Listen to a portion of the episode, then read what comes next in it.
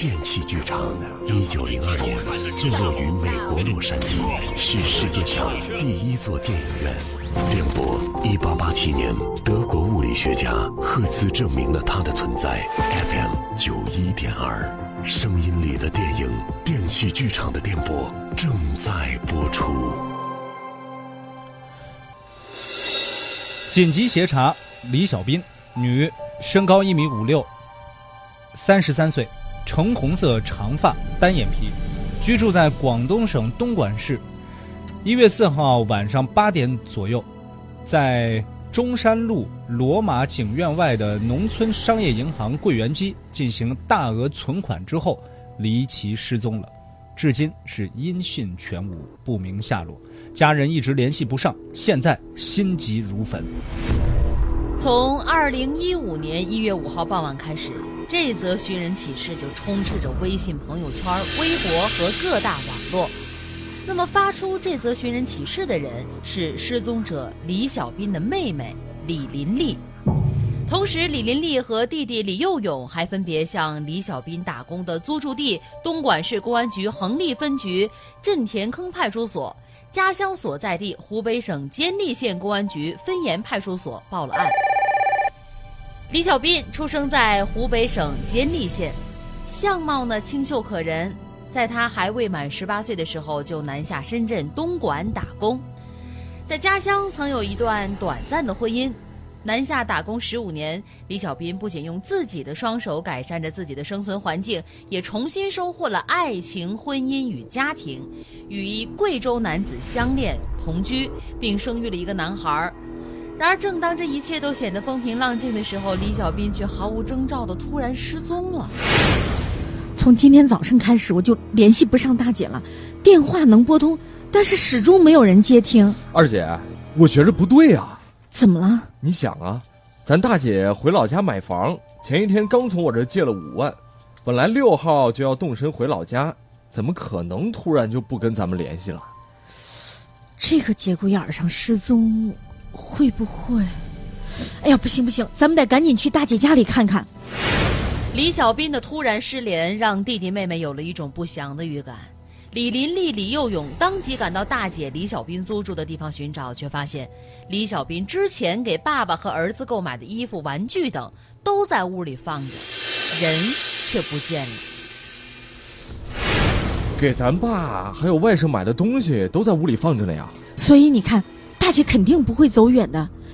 要是不联系，除非……二姐，大姐她会不会……哎呀，先报警吧。行，我也在网上发动网友找找。很快，李林丽、李佑勇就收到了很多网友反馈来的线索。有人在网上爆料，一月四号晚上看到了李小斌与一名神秘男子住进了惠州大湖宾馆，像是私奔了。私奔？我不信，不可能的。大姐绝对不会丢下儿子不管。要是他有什么事儿，肯定会跟我说的。你也知道，大姐不是这种人。我和这个网友联系了，问他这个男人是谁。网友说，这个人叫袁克鹏，是个江西人。大姐在东莞，这个人是江西的，他们怎么会认识呢？这咱俩也没法猜呀，咱们报警吧。东莞市公安局横沥分局在接到报警之后，寻觅踪迹，发现李小林的失踪确实和江西崇义县人袁克鹏有关。一月十五号，办案民警与李有勇匆匆来到江西，走进了崇义县公安局，要求协助查找袁克鹏的下落。又是袁克鹏？什么叫又是？嗨，这个人呢，跟我们熟得很，老客户了。这个人你们很熟？我跟你说啊，这个袁克鹏就是个泼皮无赖。之前他犯过什么事儿啊？哎呦，那可多了去了。他呀，年纪不大，七零后，一九九六年吧。因为抢劫被劳教过一年，九九年的时候又因为犯盗窃罪，判处有期徒刑七年。还有啊，上世纪九十年代辖区发生的数起大案要案，这个袁克鹏都有重大的作案嫌疑。因为他拒不交代犯罪事实，加上当年嘛侦查手段也落后，所以他才逃过了公安机关的打击。可是你们要找的这个人，在东莞，这袁克鹏有作案时间吗？那他这个人现在在哪儿啊？袁克鹏因为拒绝履行法院裁定偿还债务的义务，正在被司法拘押呢，关押在崇义县的看守所呢。他在看守所啊？是啊，他身上有债，你说的多少债？呃，据说是十八万吧。接警之后，崇义县公安局高度重视，当即安排了刑侦大队与东莞警方密切协作，围绕失踪者李小斌和袁克鹏的交往情况、活动轨迹展开调查，也发现了诸多的疑点。但是办案民警深知啊，对于袁克鹏这样阴险狡诈、泼皮无赖的人，在没有取得证据之前贸然接触，定然是无果而返。警方遂决定先不打草惊蛇，从外围搜集证据做起。循着线索，办案民警找到了李小斌失踪前的最后一段影像。来，让我们跟着监控来看看李小斌失踪前做了什么。首先出现在惠州市水口镇大湖宾馆的这段监控录像当中，李小斌呢身穿红色的外衣，与手提白色的塑料袋的袁克鹏并肩而行。可以看得出，在进入宾馆的时候，他还帮着袁克鹏拿行李，这似乎表明两个人关系亲密。难道真的像传说中那样，两个人私奔了吗？自去年十月跟妻子离异之后，袁克鹏就把儿子托付给了县城的一名老师，于是独自前往东莞打工了。对于他的个人情况，外人很少知晓。那么，他带着李小斌究竟去哪儿了呢？我觉得我大姐绝对不会私奔，不管对方是谁。你有什么凭据吗？我大姐原本打算回老家买房子，你们看这监控，一月四号下午，我姐借我的五万，还是在她和袁克鹏的陪同下，分两次在东莞市的横沥镇田头农村商业银行办理存款登记手续的。这个时候，她身上少说也有十八万，这十八万可是她跟我的血汗钱呀！啊！我姐那么仔细一个人，怎么可能不管不顾就跟这个人走了？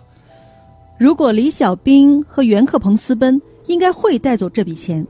可是我们民警调查发现，自从这笔钱入账之后，李小兵的账户就再也没有任何交易记录，钱没动，没人取，一分钱都没动。钱虽然没有被动，但是在崇义县公安局副局长李卫东看来，巨款到账与李小斌失踪这两件事儿绝非偶然。于是他们再次对李小斌的银行卡使用情况进行了详细查证。这一次，他们有了发现。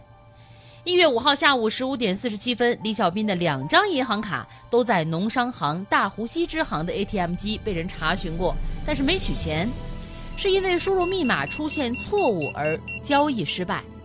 从银行调取的监控来看，查询的这个人正是袁克鹏。